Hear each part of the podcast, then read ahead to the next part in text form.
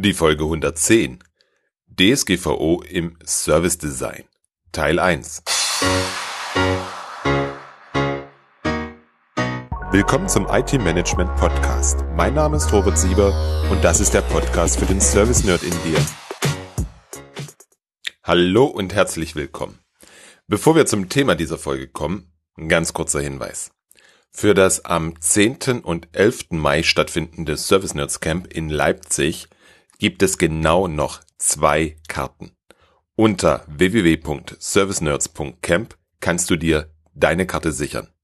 Sei schnell, denn ich glaube, es wird nicht lange dauern, dann sind auch die beiden weg. Und nun gleich zum Thema für heute. Was ist in den letzten zehn Monaten in Bezug auf die DSGVO bei dir im Unternehmen passiert? Im Mai wird es ein Jahr, dass die Übergangsfrist endete und es wirklich, wirklich ernst wurde mit dem Datenschutz auf europäischer Ebene. Du hast sicherlich mitbekommen, dass verschiedene Datenpannen gemeldet wurden und es dafür auch Bußgelder gab.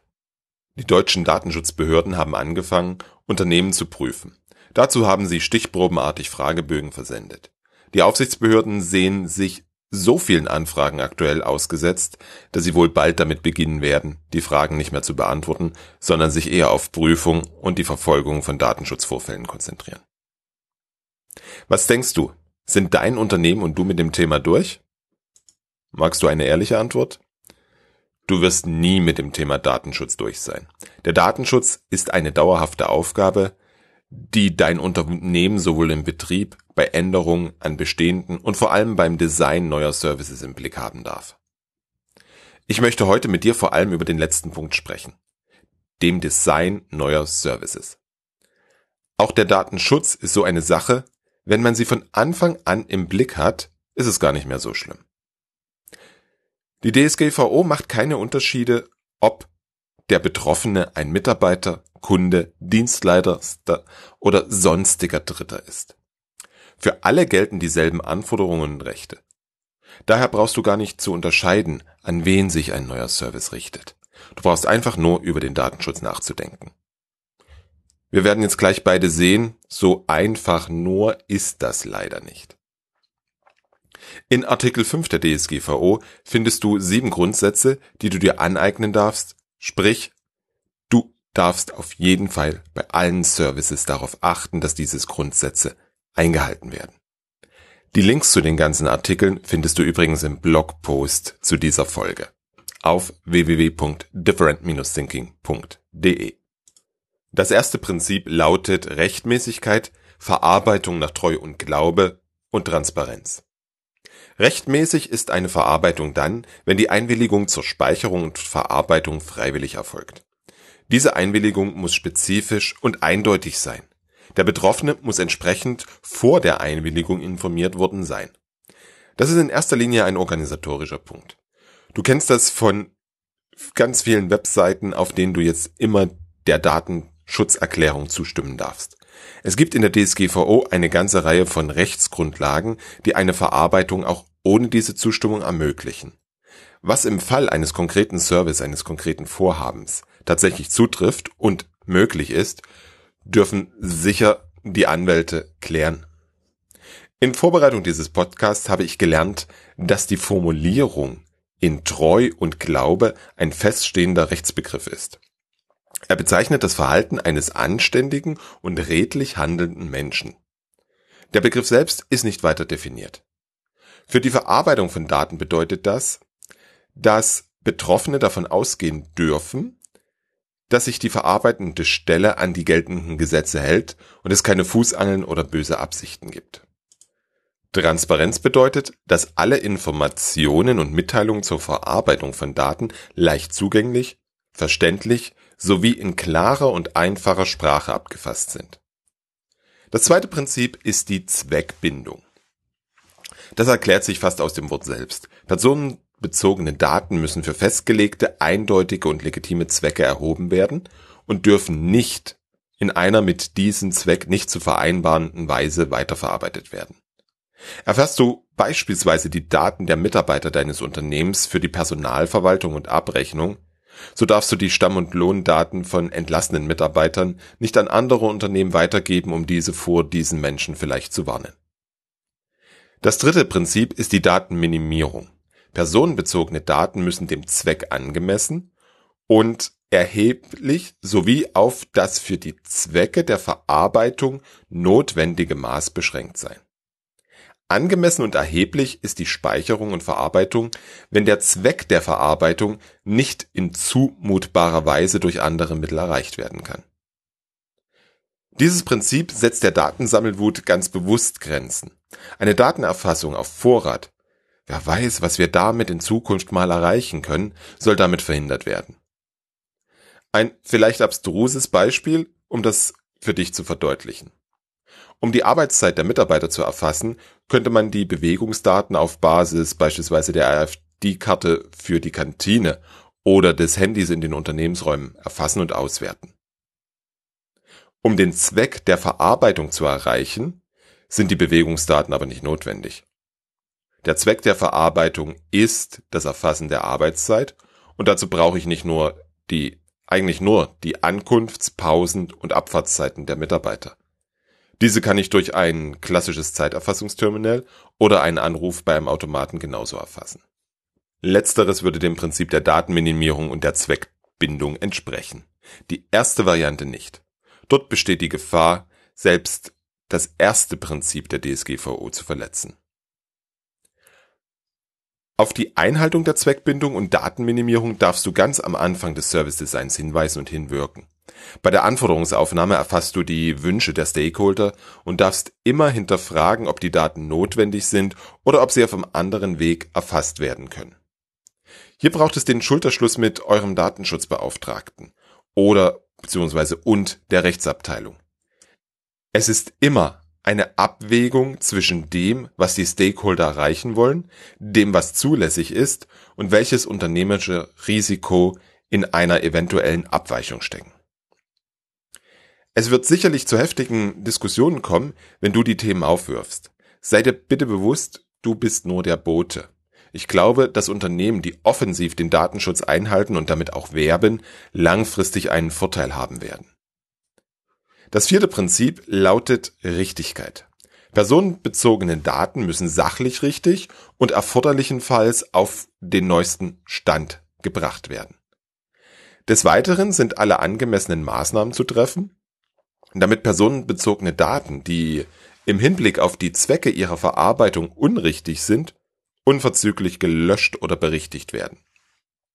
Hier steckt vor allem die Frage drin, wie kommt man mit, dass Daten falsch sind?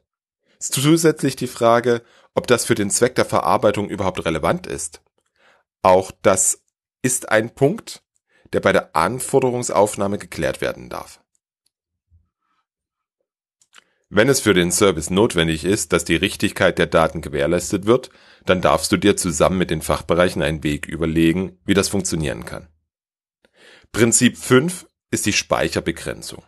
Personenbezogene Daten müssen in einer Form gespeichert werden, die die Identifizierung der betroffenen Person nur so lange ermöglicht, wie es für den Zweck, für die sie verarbeitet werden, erforderlich ist.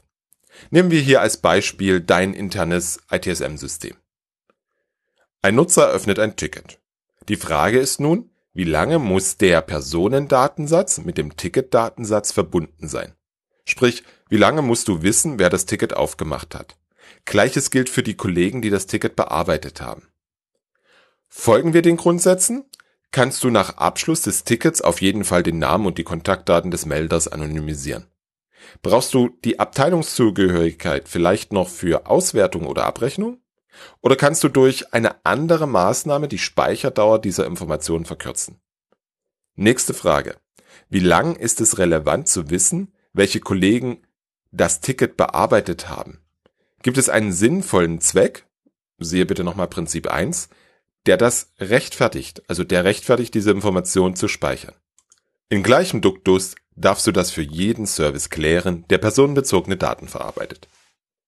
Dazu gibt es zwei Ausnahmen zu diesem Prinzip, auf die ich hier nicht näher eingehen möchte. Nur so viel. Sie betreffen öffentliche Archivierungszwecke sowie historische Forschungszwecke oder statistische Zwecke gemäß Artikel 89 der DSGVO. Link dazu www.different-thinking.de. Prinzip 6 betrifft Integrität und Vertraulichkeit. Personenbezogene Daten müssen in einer Weise verarbeitet werden, die eine angemessene Sicherheit der personenbezogenen Daten gewährleistet. Dies umfasst den Schutz vor unbefugter oder unrechtmäßiger Verarbeitung, vor unbeabsichtigtem Verlust, unbeabsichtigter Zerstörung oder unbeabsichtigter Schädigung durch geeignete technische und organisatorische Maßnahmen. Hier dürfen sich die technischen Kollegen unter uns austoben. Es geht klassisch um die Sicherheit der gespeicherten Daten. Damit insbesondere um die in Artikel 32 konkretisierten technischen und organisatorischen Maßnahmen. Ich denke, damit hast du im letzten Monat genügend Erfahrung sammeln dürfen. Das siebente Prinzip ist die Rechenschaftspflicht. Der Verantwortliche ist für die Einhaltung der sechs vorgenannten Prinzipien aus Artikel 5 verantwortlich und muss deren Einhaltung nachweisen können. Der Verantwortliche ist immer dort zu finden, wo die Daten verarbeitet werden.